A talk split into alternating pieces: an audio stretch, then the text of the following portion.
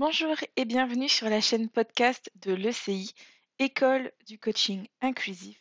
Je suis ravie de vous retrouver aujourd'hui pour la chaîne podcast Aime-toi avec donc moi-même Marianne Terebord. Aujourd'hui, je vais vous parler d'un sujet euh, qui est important pour moi au quotidien dans la création de mon entreprise et que j'ai envie du coup de vous partager.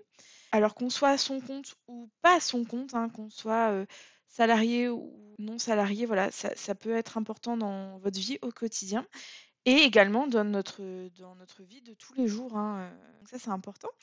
Donc, ce sera vraiment d'adapter son énergie au quotidien, comment je prends en compte mon énergie, comment je m'écoute. Donc euh, voilà, c'est pas miraculeux ce que je vous apporte durant ce podcast, c'est vraiment un partage et surtout une réflexion pour déjà que vous ayez conscience de, de cet état euh, et d'en prendre conscience et de vous rendre compte en fait à quel moment ça arrive, qu'est-ce que vous ressentez et de quoi vous avez besoin. Donc déjà dans un premier temps, ce sera là je veux vous amener aussi à une réflexion, à une introspection, euh, d'identifier et après vous pourrez mener des actions. Donc moi je vais vous partager des éléments que j'ai eu l'occasion de mettre en place. Et voilà, après, vous pourrez aussi euh, trouver, euh, bien entendu, toutes vos réflexions et tous vos apports pour ce sujet-là. Tout déjà, tout d'abord, c'est vrai que l'énergie, eh ben, en fonction de chaque journée, ou même on a des creux dans la journée, ou euh, voilà, sur, un mois, par exemple, on va pas avoir la même énergie tout, tout, le temps, tous les jours. Il va y avoir des semaines où on va être en énergie haute, tout va bien, on est en forme, on arrive à produire beaucoup, beaucoup et rapidement, on est très concentré. Et il y a des journées où c'est, on va être fatigué. Des journées où on va pas réussir à se concentrer, on va avoir du mal, on va vite euh, avoir tendance à procrastiner ou partir dans tous les sens. Voilà, c'est pas toujours évident à gérer, donc déjà, c'est bien d'identifier les schémas que vous pouvez avoir et à quelle récurrence. Euh, moi, je sais que c'est un comme un train, un cycle en fait. Euh, bon, déjà en tant que femme, on a aussi en fonction de, de nos hormones, de l'état du mois dans le mois. Euh, ça, c'est important aussi. Hein, j'aurai l'occasion de, faire un podcast sur le sujet. Mais pour vous aussi, messieurs, hein, c'est important. On peut, voilà, on n'est jamais tout le temps sur la même énergie. Donc ça, c'est important déjà d'en prendre conscience, de se dire voilà, qu'est-ce qui peut revenir souvent, comment je me sens à ces moments et de quoi j'aurais besoin par rapport à cette énergie du moment. Moi, je sais que personnellement, pour le partage, je vais avoir souvent c'est une semaine où je vais être vraiment en énergie haute, haute. Et euh, là, je vais faire des journées de dingue avec euh, beaucoup, beaucoup d'actions, réussir à faire beaucoup de choses. Alors, je travaille toujours beaucoup, mais euh, il y a des, autres semaines où ça va être un peu plus compliqué. Je vais être un peu fatiguée. Je vais avoir tendance à faire attention à pas procrastiner.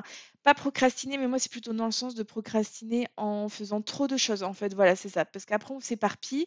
Donc, moi, c'est quelque chose auquel j'apprends à faire attention parce que je sais que je peux avoir tendance quand je suis dans cette énergie-là, de partir dans tous les sens. Et, euh, voilà. Et du coup, euh, je vais avoir l'impression de procrastiner, alors qu'il va y avoir des fois où je vais euh, faire beaucoup, beaucoup d'actions. Alors, les avantages déjà d'écouter son énergie, et eh ben du coup, c'est déjà de se sentir en accord et de se sentir au clair avec son énergie. Et du coup, on apprend aussi à prendre soin de soi. Et ça, c'est très important parce que du coup, on apprend aussi à se respecter et à respecter son corps, à respecter ce qu'on ressent, à respecter son énergie. Donc déjà, ça sert à rien de vouloir trop forcer. Euh, moi, ça c'est quelque chose que j'ai appris à lâcher au fur et à mesure, mais bon, il m'a fallu du temps. Mais d'accepter qu'en fait, on ne peut pas toujours être au top de sa forme et que c'est important aussi de s'écouter, à prendre soin de soi et à s'autoriser cela. Donc déjà, c'est un énorme pas de déjà identifier et de voir de ce que vous auriez besoin. Et après, ce sera plein de petits pas. Il n'y a pas besoin de faire un grand, grand pas. C'est des petits pas pour évoluer fur et à mesure. Donc les avantages, voilà, ce sera vraiment de prendre soin de vous, de vous écouter, de vous sentir à l'aise et au clair, de pas forcer, parce qu'après, du coup, on peut avoir euh, des scénarios en fonction de comment on fonctionne.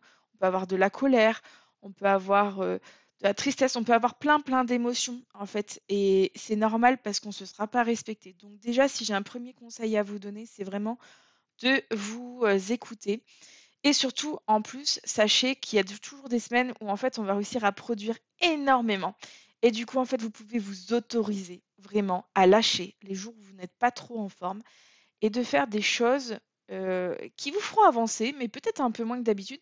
Mais vous inquiétez pas, vous saurez rattraper à un autre moment. Donc vraiment de, vous faire confiance sur ça et de voilà, de lâcher prise en disant bon bah voilà, vous pourrez le faire plus tard et encore mieux parce que des fois ça va vous prendre beaucoup beaucoup d'énergie, vous allez forcer et en fait on va faire une erreur, on va voilà, on va pas faire ce qu'on voulait produire et on va devoir revenir dessus ou revoir, ou on va pas se sentir en confiance, on va y penser, on va mal dormir. Voilà, il, peut y avoir plein d'effets euh, complémentaires. Donc déjà, vraiment les avantages, pour y répéter, ce sera à nouveau, c'est vraiment de vous écouter et euh, de surtout euh, pouvoir travailler dans des conditions optimales.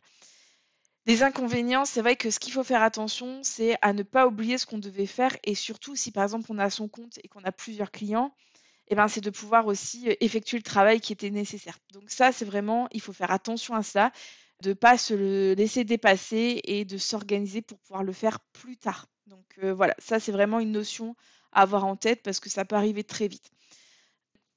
Donc par rapport à ce que je vous partage, moi, ce que j'ai mis en place, en fait, je travaille beaucoup avec la matrice des Aware. Donc je me suis créé une... il y a, voilà, il y a des, des, modèles gratuits sur Internet de trams pour se faire des to-do.